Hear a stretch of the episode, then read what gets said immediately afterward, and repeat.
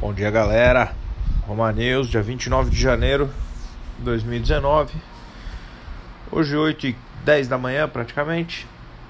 É, os mercados asiáticos eles operaram sem uma direção muito definida nessa madrugada, né?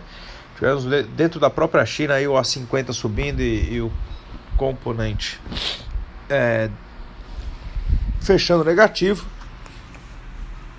O o mercado europeu acorda já um pouco mais animado, com exceção da, da Alemanha, né? Mas, pô, índice inglês subindo 1% agora. É, mercados futuros americanos operando praticamente estáveis ali na casa de 0,1% negativo, mas isso é praticamente irrelevante. Uh, Eurostox operando quase no 0 a 0.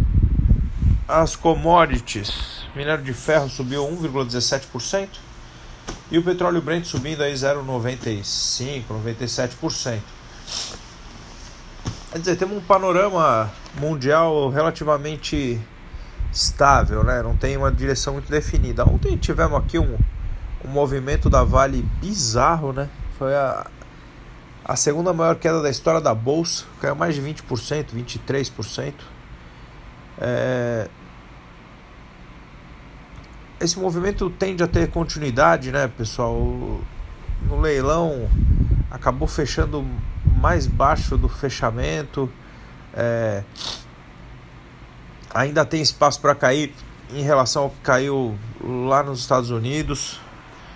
Então a Vale ainda tem espaço para cair um pouco mais. Não acho que vá cair mais 6, 7%, entendeu? Uma queda de mais 2, 3% para a Vale aí, para depois iniciar uma recuperação, acho que está de boa monta. É... O nosso índice hoje deve ficar mais à mercê das blue chips, né? Vamos ver como é que o... as grandes aí do nosso mercado se movimentam no dia de hoje, que deve ser o que deve nortear mais o nosso índice, que tem mostrado força, né? E ontem acabou não, não segurando a queda da Vale. É isso aí, pessoal. Uma ótima terça-feira aí para todo mundo. Um grande abraço. Hoje um áudio mais curto porque a indignação de Brumadinho ficou para ontem. Valeu.